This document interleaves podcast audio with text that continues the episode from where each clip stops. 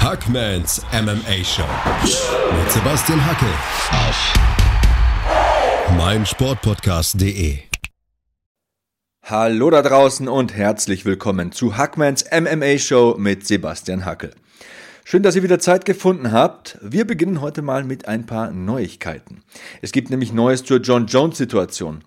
Mittlerweile ist da ein Video aufgetaucht und ich bin zwar kein US-Polizeibeamter und will mir auch deswegen kein Urteil zum Vorgehen der Beamten erlauben, aber Charles Sonnen meinte in einem Interview vor kurzem, dass John Jones kooperativ gewesen sei und dass die Beamten hingegen zu hart gewesen seien. Sie wären zu hart mit Jones umgesprungen, hätten ihn bloßgestellt, so der American Gangster und Viele wissen sicherlich, dass Sonnen und Jones alte Rivalen sind und sich auch heutzutage noch oft auf Twitter duellieren. Aus diesem Grund rechne ich es Chael Sonnen hoch an, dass er Jones hier in Schutz nimmt. Respekt, das zeugt von Charakter. Außerdem meldete sich Jacare Souza zu Wort. Ich habe das heute Morgen gelesen. Er meinte, dass niemand wisse, das ist ein Zitat von ihm, welche Kämpfe Jones innerlich mit sich austrage. Auch das eine schöne, unterstützende Geste. Ich sehe es ja ähnlich, wenn auch nicht genauso und habe es ja bereits im Podcast gesagt. Jones braucht offensichtlich dringend Hilfe und die Unterstützung einiger Kollegen ist vielleicht gar nicht so schlecht in diesen Zeiten, in diesem Fall. Francis Ngannou meinte sogar kürzlich, dass er Jones einiges im Schwergewicht zutrauen würde, würde sich über ein zukünftiges Aufeinandertreffen freuen. Also, wir bemerken mal, einige Kollegen halten ihm die Stange. Jetzt muss Jones, äh, Jones einfach nachziehen und die richtigen Maßnahmen ergreifen. Ich wünsche ihm viel Glück dabei. Der MMA-Sport braucht einen John Bones Jones, einen starken Light Heavyweight Champion, sofern er denn Champion bleibt. Die Hoffnung stirbt also zuletzt. Vielleicht kann er mit dem Support seines Umfelds, vor allem mit dem Support seiner Familie, diese Dämonen besiegen, die er zweifelsohne hat. Und ähm, ich halte das durchaus für möglich. Ich würde es mir sehr wünschen persönlich, wenn diese ganze Geschichte am Ende mit einem Happy End ausgehen würde denn man wünscht ja niemandem was Schlechtes und äh, genau, deswegen drücke ich John Jones ganz fest die Daumen. Hohn und Spott für den Champ überwiegen dennoch. Ähm, ich habe in diesem Podcast bereits ausdrücklich betont, dass ich nicht auf John Jones rumtrampeln will, ganz im Gegenteil. Allerdings gab es sehr viel Hohn und Spott von diversen UFC-Athleten. Ben Askren drückte sich noch harmlos aus. Er schlug da in dieselbe Kerbe, wie ich das auch bereits getan habe, mit der Frage, warum zahlt er nicht 50.000 Dollar im Jahr für einen Fahrer? Wieso bezahlt er nicht einen Kumpel, der ihn da rumfährt? Dann äh, müsste er nicht äh, da ja unter Alkoholeinfluss Auto fahren, dann wäre da schon viel geholfen. Aber Dominic Reyes, Jan Blachowitz, natürlich Kobe Covington allen voran hatten mehr als nur deutliche Worte für den Light Heavyweight Champion. Covington ging sogar so weit, dass er dann mit Sarkasmus vorging, sagte ja, eigentlich ist die Welt doch ganz normal in dieser Corona-Zeit. John Jones ist wieder mal betrunken Auto gefahren. Naja, ich denke nicht, dass solche Aussagen etwas bringen. Ähm, jemanden, der sich ohnehin schon schämt, noch mehr zu beschämen, kann sehr gut auch nach hinten losgehen. Deswegen sollten wir alle mal die Kirche im Dorf lassen.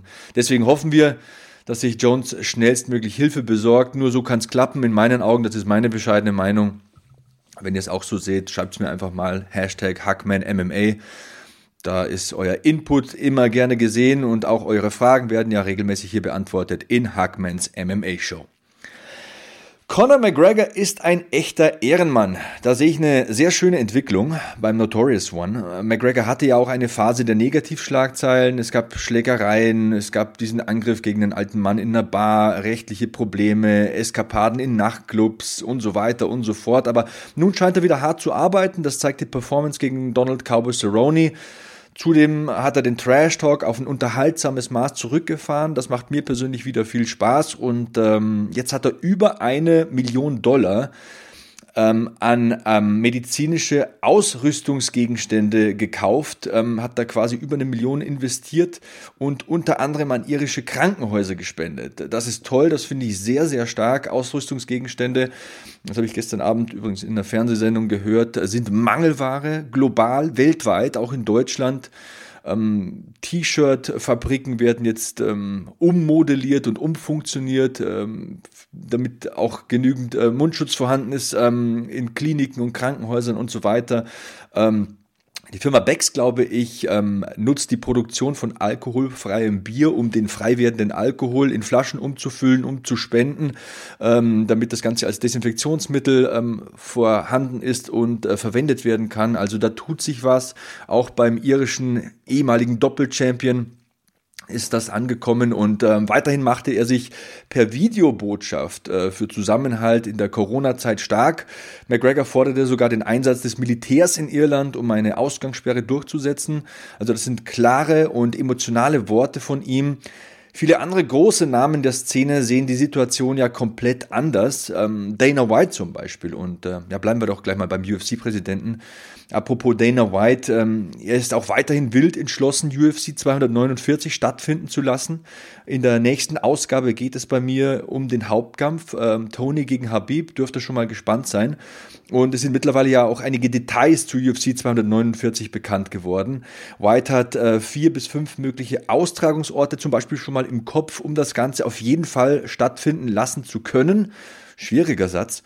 Ähm, Joe Rogan wird nicht vor Ort kommentieren, also die Kommentatorin-Legende wird nicht von der Partie sein. Ähm, mit von der Partie sein. Der bekannte Comedian und Podcaster kommentiert ja sonst immer die großen UFC-Pay-Per-Views, hat dem Unternehmen aber bereits eine Absage erteilt. Das ist bereits durchgedrungen, also kein Joe Rogan bei UFC 249. Schade, aber verständlich. Ich habe dazu eine geteilte Meinung. Hm, einerseits finde ich es schon bemerkenswert, wie entschlossen Dana White für die Promotion kämpft und für die Angestellten. Ich meine, da hängen auch viele Arbeitsplätze dran, das darf man nicht von der Hand weisen. Und er kämpft auch für diesen Kampf Ferguson gegen Nurmagomedov, der ja wie verhext ist. Also, wie oft war es jetzt schon angesetzt? Viermal? Dreimal? Viermal? Ich denke viermal. Also, es wäre jetzt das fünfte Mal nach meiner Rechnung. Das scheint verhext zu sein, das Ding. Und ähm, ja, andererseits, und das ist mein viel wichtigerer Punkt, den ich hier nochmal ähm, deutlich machen möchte, auch ein Dana White hat kein Allheilmittel gegen Corona. Mehr muss man dazu auch nicht sagen. Ähm, hier sollte man faktisch denken, nicht übers Ziel hinausschießen. Ich hoffe, dass vielleicht bald ein Impfstoff kommt und dass schnellstmöglich ein Übergang zur Normalität stattfinden kann, aber wir müssen alle vernünftig bleiben und dieses Virus ernst nehmen. Ähm, positiv ist dennoch, ich bin ja ein positiver Mensch, versuche immer das Positive zu erkennen und ähm, Dana White sagte vor wenigen Tagen, dass alle abgesagten UFC-Events stattfinden werden. Er fuhr fort, also ich äh, sehe es hier auf einer amerikanischen Newsseite. Es könne auch sehr gut sein, dass die UFC Mittwochs-Shows veranstaltet, um den Terminplan wieder auf Vordermann zu bringen. Also ich persönlich hätte nichts gegen eine Fight Night am Mittwoch. Wäre auch als Kommentator mal eine neue Erfahrung, mitten in der Nacht einen Pay-Per-View zu kommentieren, mitten in der Woche. Pay-Per-Views macht man ja sonst nur am Wochenende in meinem Beruf. Und ja, da würde mich auch mal eure Meinung interessieren. Wie seht ihr das denn? Würdet ihr Mittwochnacht MMA live schauen? Schreibt es mir unter dem Hashtag HackmanMMA. Ich bin at Sebastian Hackel auf Twitter oder Instagram. Also eure Meinung würde mich da tatsächlich interessieren. Ist ja auch so eine Zeitfrage, wenn man berufstätig ist, arbeiten muss, in der Nacht von Mittwoch auf Donnerstag da durchzumachen, vielleicht ein bisschen vorzuschlafen und danach in die Arbeit zu gehen. Stellen mir das gerade so vor, ne? weil man muss das ja auch ins Praktische umdenken und ähm, wäre interessant, wie ihr das findet, ob ihr da dabei wärt. Ähm, ich fände es interessant, auf jeden Fall, selbst zu kommentieren unter der Woche. Ist mir noch nie untergekommen. Pay-per-Views, egal, Wrestling oder MMA, macht man am Wochenende. Meistens in der Nacht von Samstag auf Sonntag oder in der Nacht von Sonntag auf Montag. Und ähm, ja, das ist da gebräuchlicher. Was gibt's noch hier im News-Teil in unserem Auftakt? Ähm, ich habe noch einen Shoutout loszuwerden an meinen Kollegen Tim Haber. Der ähm, hört diesen Podcast sehr fleißig. Tim ist einer meiner Kommentatorenkollegen bei WWE und äh, deswegen liebe Grüße über den großen Teich. Pass auf dich auf, du Junge. Und ja, äh, dein Kollege Calvin hat natürlich eine völlig normale Körpergröße. Also du hast sowas von recht. Wie kann man ihn nur als klein bezeichnen? also, Spaß darf man nicht verlieren in dieser Zeit. Und äh, das war's mal mit dem News-Teil. Ich denke, ähm, es war sinnvoll, heute mal die wichtigsten Ereignisse, es gibt ja momentan nicht so viele, zusammenzufassen.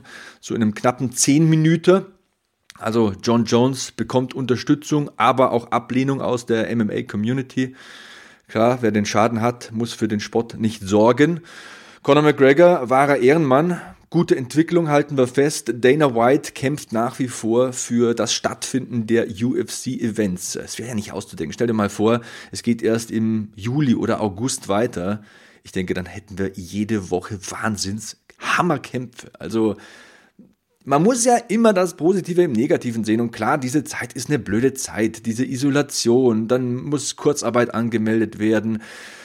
Leute verlieren ihre Jobs und so weiter. Es ist eine harte Zeit und ähm, das ist ja auch so ein Anliegen von mir, dass ich euch da in dieser Zeit ein bisschen Entertainment biete, ein bisschen positive Energie und ähm, Dinge über die Sache, die ihr ja zweifelsohne alle liebt, sonst würdet ihr es nicht hören, äh, über MMA, übers Mikrofon da ins Ohr transportiere, aber wäre ja nicht auszudenken. Also das wäre tatsächlich der Wahnsinn, wenn dann so viele, so qualitativ hochwertige UFC-Cards stattfinden würden. Und das wäre nicht alles, äh, das wäre nicht alles One Championship, Bellator, hier in Deutschland Wheel of MMA, GMC und so weiter und so fort. Also da hätten wir einiges vor uns.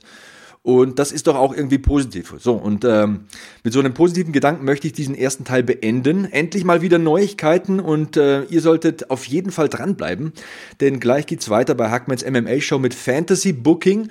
Was wäre denn, wenn die UFC zusammen mit Bellator ein super Event auf die Beine stellen würde? Ich habe mir da mal ein paar Gedanken gemacht und präsentiere euch gleich meine Fantasy Card. Also dranbleiben, gleich geht's weiter mit Hackmans MMA Show auf meinsportpodcast.de. So, Freunde der Sonne, nach einem kurzen News-Teil geht's weiter mit Hackmans MMA Show auf meinsportpodcast.de. Momentan passiert nicht viel Aktuelles im MMA, deswegen spreche ich zum Beispiel über vergangene Events, habe ich auch schon getan in den ersten Ausgaben und ich möchte auch Fantasy Booking einbauen.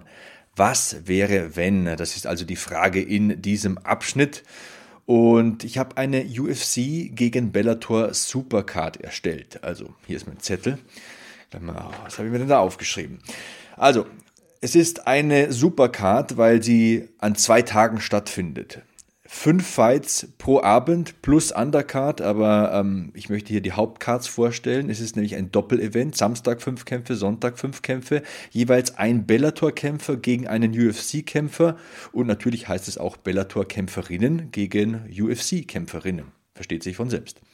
Ich fange mit der zweiten Card an, mit der Sonntagscard. Da gibt es nämlich einen Triple Main Event, aber dazu gleich mehr. Für den Eröffnungskampf habe ich mir ausgedacht, am Weltergewicht Super Striker gegen Super Striker, Stephen Wonderboy Thompson gegen Michael Venom Page. Das sind zwei Kämpfer mit außergewöhnlichem Striking, sehr unorthodox, beide die Hände in den Hüften, sind unfassbar schnell und beweglich auf den Beinen, haben diese Karate-Künste, die sie auspacken können. Und ich würde mal sehen wollen, wer das bessere Ende für sich hätte. Ich glaube, Stephen Wonderboy Thompson könnte MVP schlagen. MVP ist einer, der sich manchmal zu sicher ist. Das hat man gegen Douglas Lima zum Beispiel gesehen. Aber auch Stephen Wonderboy Thompson ist nicht unverwundbar. Siehe Pettis Kampf und ähm, seine Kämpfe gegen Woodley fand ich aber so stark, dass ich sage, Stephen Wonderboy Thompson könnte Michael Venom Page besiegen. Aber was ist schon sicher?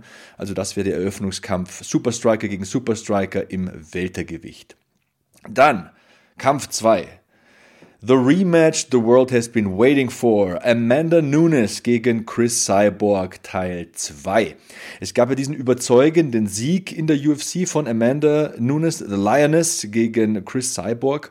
Und dann ging Chris Cyborg, dann verabschiedete sich, sie sich Richtung Bellator. Ich möchte das aber nochmal sehen. Ich denke, beide sind auf dem Höhepunkt ihres Schaffens. Amanda Nunes raucht gerade alles weg, was da ähm, im Weg steht, holzt sich da durch den UFC-Wald und macht da alles blatt wie eine Briefmarke. Und auf der anderen Seite Chris Cyborg, die ja, ja ein Jahrzehnt lang so gefürchtet war, dass Kämpferinnen den Kämpfen gegen sie aus dem Weg gegangen sind. Ähm, denk mal an Jermaine Durandamy, die hatte plötzlich eine Daumenverletzung und äh, kaum war Chris Cyborg wieder weg, war auch Jermaine Durandamy wieder da. Also Chris Cyborg jagt den Gegnerinnen seit jeher Angst ein und äh, ich würde sie einfach unfassbar gerne in einem zweiten Teil, in dem Rückkampf gegen Amanda Nunes sehen. Wer weiß, vielleicht hätte sie neue Erkenntnisse gewonnen, vielleicht äh, würde sie das Ganze anders angehen und ähm, ja, who knows. Kampf 3 am Sonntag wäre der erste Main Event und das wäre Featherweight Champion gegen Featherweight Champion, der Bellator Doppelchamp, Patricio Pitbull gegen Alexander Volkanowski. Volkanowski hat mich unfassbar beeindruckt mit seinem Sieg gegen Max Holloway, will ja nochmal ran gegen Blessed Max Holloway. Das zeugt auch von Selbstbewusstsein und ähm, das gefällt mir einfach an einem Kämpfer. Dann hast du diesen krass erfahrenen Typen, Patricio Pitbull. Die Pitbull-Brüder sind ja sowieso renommiert, äh, berühmt, berühmt berüchtigt im MMA.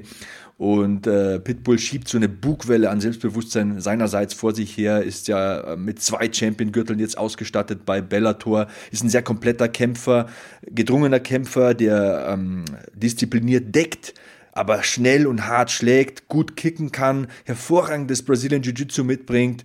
Alexander Volkanowski hat diese Wahnsinnsstatur, der Typ ist gebaut wie ein Hydrant, also das wären zwei Supermächte, die da kollidieren würden. Und das wäre mein erster Main Event für den Sonntagsevent, also Featherweight Champion gegen Featherweight Champion, Featherweight Champion der uh, UFC gegen Featherweight Champion von Bellator, Alexander Volkanowski gegen Patricio Pitbull. Dann der Co-Main Event, das wäre Welterweight Champion gegen Welterweight Champion, Kamaru Usman gegen Douglas Lima, mein absoluter Dream Fantasy Fight derzeit. Ähm, ich habe es ja in einer der vergangenen Ausgaben schon gesagt, diesen Kampf würde ich mir wünschen. Kamaru Usman, ein Ringer, perfekt konditioniert, unglaublich willensstark, geht immer nach vorne, kennt nur den Vorwärtsgang, drückt dich an den Käfig, zwingt dir seinen Stil auf, will dich zu Boden bringen, hat sogar bei Tyron Woodley geschafft, den zu Boden zu wresteln und da zu dominieren, zu halten, zu grinden, äh, nach Punkten zu besiegen und ähm, ja, ihn gegen Douglas Lima, so einen Super Sniper, der extrem kontrolliert ist, extrem zurückhaltend, aber wenn er dann mal explodiert, dann macht's Kaboom und dann kann der Kampf blitzschnell vorbei sein. Das wäre das ewige Duell Grappler gegen Striker. Also Welterweight Champion gegen Welterweight Champion, der Co-Main Event. Und dann der Main Event of the Evening, ein Showdown im Leichtgewicht. The Notorious One, Conor McGregor würde ins Oktagon steigen gegen äh, Bellator Urgestein Michael Chandler. Auch das Striker gegen Grappler. Conor McGregor, meine Güte, was soll man noch sagen zu ihm? Ein hervorragender Striker, unorthodox wie er steht, schwer auszurechnen, bringt immer neue Tools mit, neue Werkzeuge. Das hat man wieder gesehen bei äh, seinem Kampf gegen Donald Cowboy Cerrone. Da waren diese Shoulder Strikes dabei. Dann kommt er aus der Ecke wie ein Jorge Masvidal mit dem Flying Knee und dann natürlich eiskalt wie ein Eiswürfel. Ähm, bringt er dann den Kampf blitzschnell zu Ende. Auf der anderen Seite Michael Chandler, dieser äh, Top-Athlet, dieser Ausnahmeathlet. Also wenn ich mir seine Trainingsvideos anschaue auf Instagram, auf Twitter, da läuft es mir kalten Buckel runter. Also da bekomme ich Gänsehaut, wie der Typ sich vorbereitet, wie er beißt, wie er kämpft, wie er kratzt, wie er beißt in jeder Trainingseinheit. Ähm, er ist nicht der talentierte Superkämpfer wie ein Conor McGregor, aber er ist ein sehr komplettes Paket, ein sehr disziplinierter Kämpfer, der viele Levels mitbringt und äh, Conor McGregor durchaus Probleme bereiten könnte, vielleicht nicht im Striking, aber äh, was das Ringen anbelangt, was ähm, Groundwork und äh, Groundfighting anbelangt, und wir sehen, wäre wär interessant zu sehen, ob er da die Lücke schließen könnte, vielleicht einen Takedown landen könnte und äh, den Kampf in die späten Runden ziehen könnte, da sein Conditioning ausspielen könnte. Das äh, würde mir gefallen. Ja, das war meine Sonntagskarte äh, bei diesem imaginären Doppelevent. Tag 1 würde einen Tag vorher stattfinden, an einem Samstag. Und da wäre der Eröffnungskampf im Fliegengewicht der Frauen. Auch hier Champion gegen Champion. Ilima McFarlane gegen Valentina Shevchenko. Das wäre auch wieder so ein Stilduell. Elimelech McFarlane, unglaublich beliebt, unglaublich sympathisch, eine, eine, süße Frau, auch in Interviews, wie sie sich gibt. Vorbildfunktion und das gilt auch für Valentina Shevchenko. Sie ist ja so eine Superwaffe, äh, eine Allzweckwaffe. Ähm, ihr Striking ich meine, wer Joanna Jędrzejczyk besiegen kann und das nicht nur einmal, sondern mehrfach, der ist außergewöhnlich, der ist Weltklasse und das wäre so ein Stempel, den ich hier verwenden möchte. Das wäre ein Weltklasse-Frauenkampf, Elimelech McFarlane gegen Valentina Shevchenko. Im Anschluss gäbe es einen klassischen Shootout, also wie zwei Cowboys würden sich der BMF Gamebred, Jorge Masvidal und Lawrence Larkin duellieren. Beide haben ein ordentliches Pfund, beide schrecken vor keine Herausforderung zurück, beide sind äh, erfahrene Striker mit einer Menge Profi-Erfahrung und diesen Kampf würde ich einfach gern sehen. Jorge Masvidal gegen Lawrence Larkin und äh, Masvidal wahrscheinlich da auch mit den besseren Karten, der hat momentan auch unglaublich Rückenwind, hat das Momentum auf seiner Seite, ist in der besten Phase seiner Karriere, Mitte 30 jetzt. Ich gönne es ihm um, unglaublich. Er hat ähm, ja, seit seinen Hinterhofzeiten auf YouTube bis jetzt zu den Hauptkämpfen bei der UFC einiges geleistet und äh, den muss man einfach sympathisch finden. Auf der anderen Seite Lawrence Larkin sehe ich immer gerne, ein Mann, der jeden ausnocken kann im Weltergewicht und äh, dieser Kampf wird mir schmecken. Dann gäbe es ein Duell im Leichtgewicht. Zwei UFC-Veteranen. Ähm, mittlerweile ist aber nur noch einer in der UFC und zwar Nate Diaz, einer meiner absoluten Lieblingskämpfer. Er würde antreten gegen Benson Henderson, der ja meiner Meinung nach oder meines Glaubens nach immer noch bei Bellator unter Vertrag ist. Ähm, Wäre ein schöner Kampf. Beide würden sich im Stand einiges zutrauen. Benson Henderson mit Sicherheit der stärkere Ringer, Nate Diaz mit Sicherheit der bessere Jiu-Jitsu-Kämpfer. Wie würde das ausgehen? Ich finde es cool. Der Co-Main-Event von Tag 1 hätte das Motto New School gegen Old School. Israel Adesanya, The Last Stylebender gegen Gegard Musasi. Also Musasi, eine alte Legende, egal wo er gekämpft hat. In Japan, bei Strikeforce, in der UFC, bei Bellator, überall hat er Angst und Schrecken verbreitet, überall hat er große Namen ausgenockt, in verschiedenen Gewichtsklassen, im Mittelgewicht, im Halbschwergewicht, im Schwergewicht. Dieser Kampf würde freilich stattfinden im Mittelgewicht in der Klasse bis 185 Pfund, also 84 Kilogramm. Da hat ja Israel Adesanya auch seine Heimat, hat da zuletzt Joel Romero besiegt, ist der UFC Mittelgewichts-Champion, ist die New School, ist die neue Generation und ich würde ihn sehen wollen gegen einen alten Recken namens Gegard Musasi. Der Main Event von Tag 1 wäre Champ Champ gegen Champ, Ryan Darth Bader gegen John Jones, Teil 2. Gab es ja schon mal in der UFC. John Jones hatte das bessere Ende für sich, pflügt ja durch die Halbschwergewichtsdivision seit Jahren.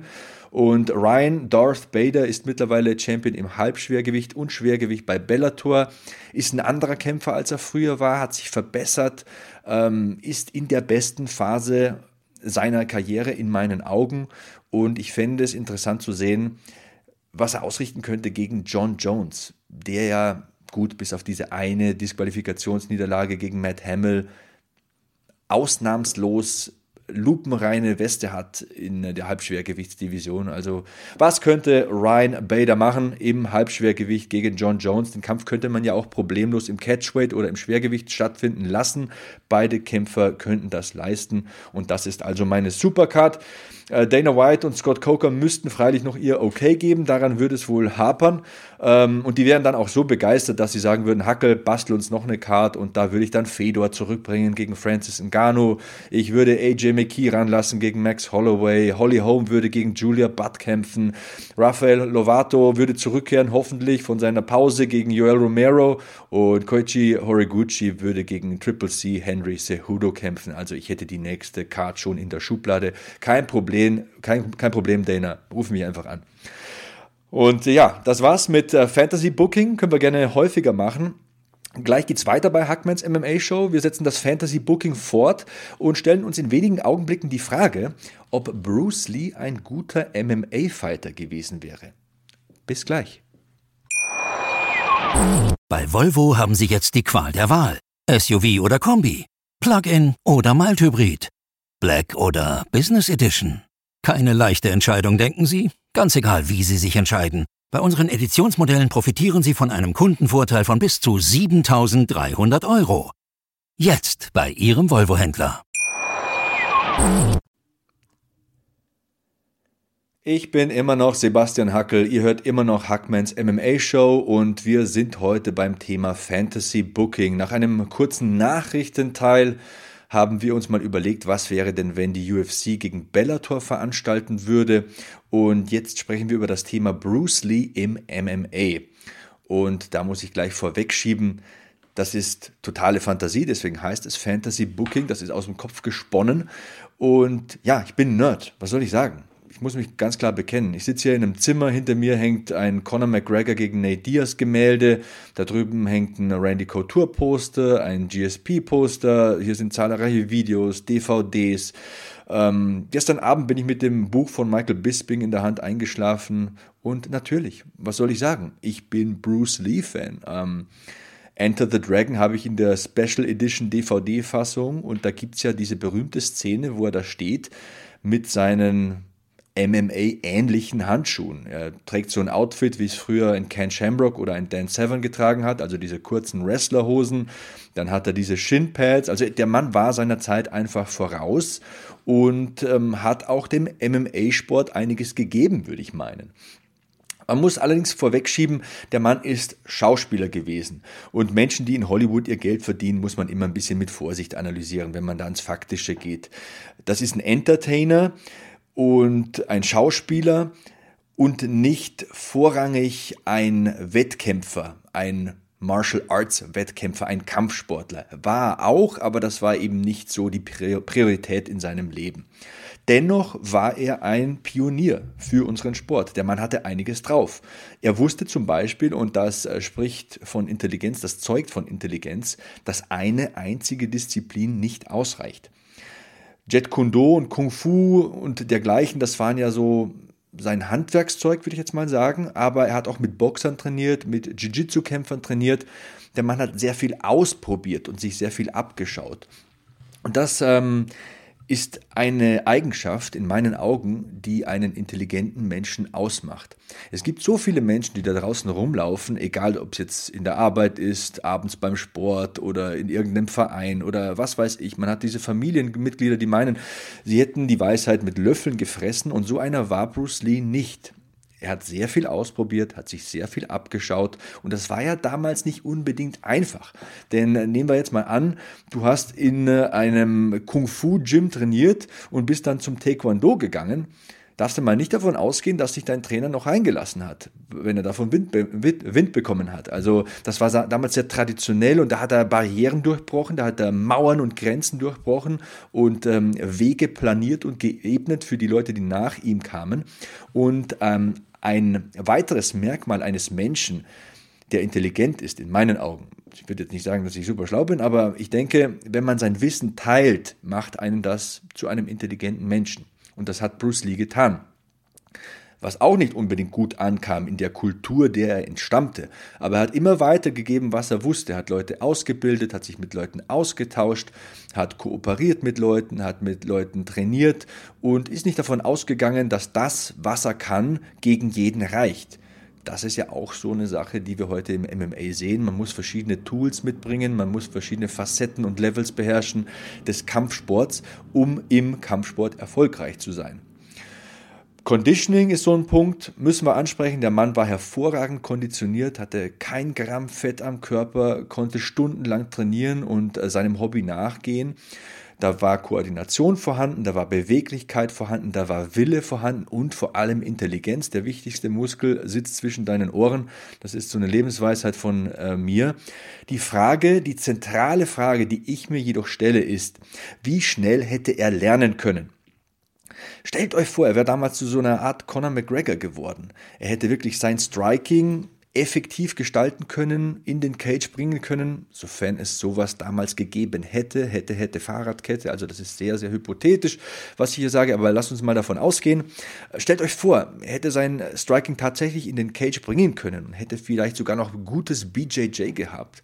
Also hätte ohne Furcht da in die Schlacht ziehen können und wenn es dann mal einen Takedown setzt, hätte er ähm, gute Arbeit vom Rücken aus gehabt, hätte eine gute Guard gehabt. Beweglich wäre er sicher gewesen, der Mann konnte Spagat und diese ganzen verrückten Flying Kicks, bei denen man die Beine wegstrecken muss wie eine Spinne. Manche bekommen ja schon eine Muskelzerrung, wenn sie nur dran denken. Aber stellt euch das mal vor so eine Mischung aus diesem Jet Kundo und vielleicht einem ähm, Western Boxing, das hat er ja auch trainiert, zusammen mit gutem äh, Brazilian Jiu-Jitsu und ein paar ringerischen Grundlagen. Vielleicht, vielleicht, vielleicht wäre Bruce Lee ein akzeptabler MMA-Fighter oder noch mehr geworden. Also ähm, ich habe da durchaus Respekt vor ihm, vor seinem Lebenswerk, vor der ähm, Arbeit, die er geleistet hat, dem Fundament, das er gelegt hat.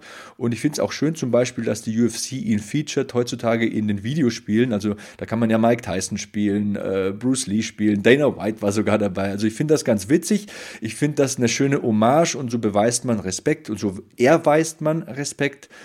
Das finde ich eine schöne Sache. Also Bruce Lee, ich weiß nicht, vielleicht hätte er was gerissen im MMA. Das ist mein finales Fazit, meine Analyse zu seiner Person und seinen Möglichkeiten. Ja, BJJ haben wir angesprochen. Apropos BJJ, ähm, Gab ja die Frage vor kurzem, die besten BJJ-Kämpfer in der UFC sollte ich da mal aufzählen. Also ich bin jetzt nicht vorbereitet, aber das ist, glaube ich, auch wieder ein Thema, das müssen wir nochmal ausbreiten, wie so eine große Tischdecke, denn BJJ und ähm, die Ursprünge des BJJ, die in der UFC reichen ja zurück bis auf Hoyce Gracie, der damals so ein Typ war, der keine 80 Kilo wog und dann die Heavyweights besiegt hat, reihenweise und alle dachten, hoppla, was ist denn das eigentlich, dieses Brazilian Jiu-Jitsu, was der da macht? Und auch er war so ein Founding Father, so ein Pionier für viele Kämpfer, die nach ihm kamen und äh, ich habe in den vergangenen Ausgaben über Damien Meyer gesprochen. Es ist kein Geheimnis, dass ich den sehr gut finde. Ähm, Fabricio Verdum natürlich, auch außergewöhnlich. Ähm, damals für Aufmerksamkeit gesorgt, als er Fedor tappte. Ronaldo Jacare Souza hatten wir heute, deswegen nenne ich auch den Namen. Charles Oliveira aus gegebenem Anlass. Ähm, in der ersten Ausgabe habt ihr es vielleicht gehört. Charles Oliveira konnte einen starken äh, Ringer besiegen in Kevin Lee und hat die meisten Finishes, glaube ich, mittlerweile sogar durch Aufgabe in der UFC-Geschichte. Ähm, der ist noch so jung, also da kommt noch so viel. Der Mann ist noch nicht auf seinem Höhepunkt. Ganz, ganz gefährlicher Jiu-Jitsu-Kämpfer. Jiu-Jitsu natürlich auch immer ein Stichwort, das man nennen muss bei den Diaz-Brüdern. Nate Diaz ist ja so ein Lieblingskämpfer von mir, habe ich heute auch schon erwähnt. Brian Ortega hat zwar die Mütze voll bekommen von Max Holloway, aber trotzdem brandgefährlich, wenn es zu Boden geht. Tony Ferguson. Tony Ferguson, zu dem komme ich gleich nochmal. Den Gedanken darf ich nicht vergessen. Rodolfo Vieira und, und, und. Also ich will jetzt nicht 20 Leute aufzählen, aber waren das schon 10? So an die 10 waren es vielleicht. Brazilian Jiu-Jitsu ist ein absolutes Hobby von mir. Ich praktiziere es ja auch selbst und deswegen interessieren mich auch die Brazilian Jiu-Jitsu-Kämpfer. Und äh, ja, das vielleicht auch nochmal ein Thema für eine zukünftige Ausgabe. Bedeutung von BJJ im MMA und reicht BJJ alleine aus, um im MMA erfolgreich zu sein? Das ist ja so die Gretchenfrage, die sich immer alle Experten stellen. Ich habe da eine ganz eigene Meinung zu, können wir vielleicht auch nochmal irgendwann machen. So, was wollte ich nicht vergessen, Freunde der Sonne? Ja, Tony Ferguson. Gott sei Dank habe ich es nicht vergessen. Das wäre jetzt ganz schön peinlich geworden. Also Tony Ferguson, der Mann hat ja seit acht Jahren nicht mehr verloren in der UFC. Und äh, ich denke, der Kampf Tony Ferguson gegen Habib Nurmagomedov, der ja ja, schon ein paar Mal angesetzt war, immer wieder ausgefallen ist. Mal gab es Probleme bei Habib, dann gab es diese äh, Kreuzbandverletzung bei Tony Ferguson so kurz vor dem Kampf. Also das Ding ist irgendwie verzaubert. Das soll nicht sein. Irgendwer sitzt da auf einer Wolke und äh, streut da seinen Zaubersand und will mit aller Macht verhindern, dass das nicht zustande kommt. Aber der MMA-Gott muss sich da einsetzen, er muss das Ding zustande kommen lassen. Jetzt haben wir auch noch diesen Pandemiefall, jetzt haben wir Corona. Also irgendwie soll das nicht sein. Aber ich gebe die Hoffnung nicht auf. Tony Ferguson, dieser außergewöhnlich gute BJJ-Kämpfer, da möchte ich hier nochmal die Brücke schlagen. Der Mann, der im Stand überhaupt keine Angst hat, mega unorthodox ist und außergewöhnliche Fähigkeiten mit ins Oktagon bringt, allen voran diese Furchtlosigkeit, diese völlige Verrücktheit, der jede Situation annimmt, ach, begeistert mich einfach. Also ist Interims-Champion gewesen, hat den Kampf gegen Habib Nurmagomedov bei UFC 249 auf jeden Fall verdient oder wann er eben dann stattfinden wird oder soll oder was weiß der Kuckuck. Was ich damit sagen will, Tony Ferguson ist ein großes Thema in der nächsten Ausgabe hier in Hackmans MMA Show auf meinsportpodcast.de. Sein Kampf gegen Habib Nurmagomedov wird nämlich als nächstes zerlegt, durchleuchtet. Ich möchte das ganze Ding auf den Kopf drehen, ich möchte alles rausschütteln, ich möchte auch nochmal einiges an Worten zu Habib verlieren, denn äh, auch er genießt großen Respekt in meinen Augen. Er hat diese einzigartige Serie, er ist der Leichtgewichtschampion in der UFC, das mal zum einen, zum anderen 28 zu 0 Siege Wer kann das verdammt nochmal von sich sagen in diesem Sport? Das gibt es eigentlich nicht. Das ist eigentlich unmöglich. Das ist ein Sport, der besteht zu 30, 40 Prozent aus Absatz. Da passieren die verrücktesten Dinge. Und er ist ja so ein Typ wie Arjen Robben früher in der Bundesliga. Man wusste, der spielt auf der rechten Seite, der hat starken linken Fuß. Also was macht er? Der zieht von rechts nach innen und schießt aufs Tor. Du wusstest es. Du wusstest es als Verteidiger und du konntest nichts dagegen unternehmen. Und genauso ist es bei Habib. Außergewöhnlich starker Ringer zwängt dir seinen Stil auf und äh, lässt dich dann verzweifeln. Und dieses Duell möchte ich beim nächsten Mal detailliert analysieren. Hier in Hackmans MMA Show. Ich äh, hoffe, das ist ein Thema, das euch Spaß macht. Und apropos Thema, das euch Spaß macht, die Themen, die euch Spaß machen, solltet ihr kommunizieren ähm, mit dem Hashtag HackmanMMA. Schreibt mir das, Sebastian Hackel, Twitter oder oder Instagram. Ich werde alle Fragen beantworten. Ich möchte, dass hier jeder zu Wort kommt. Das ist ein äh, Podcast von einem Fan, für den Fan. So soll es sein und so soll es bleiben.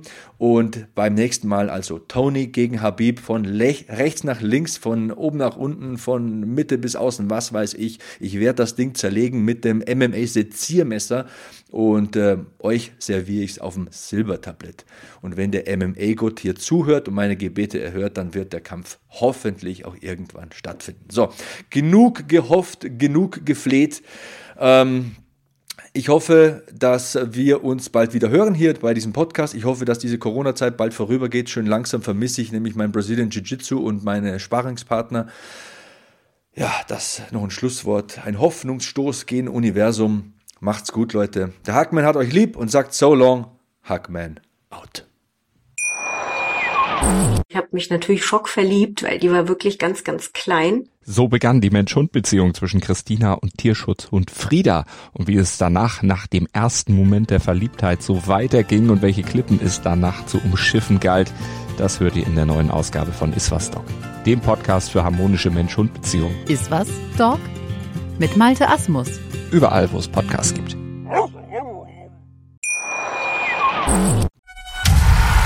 Hackmans MMA Show mit Sebastian Hacke auf meinsportpodcast.de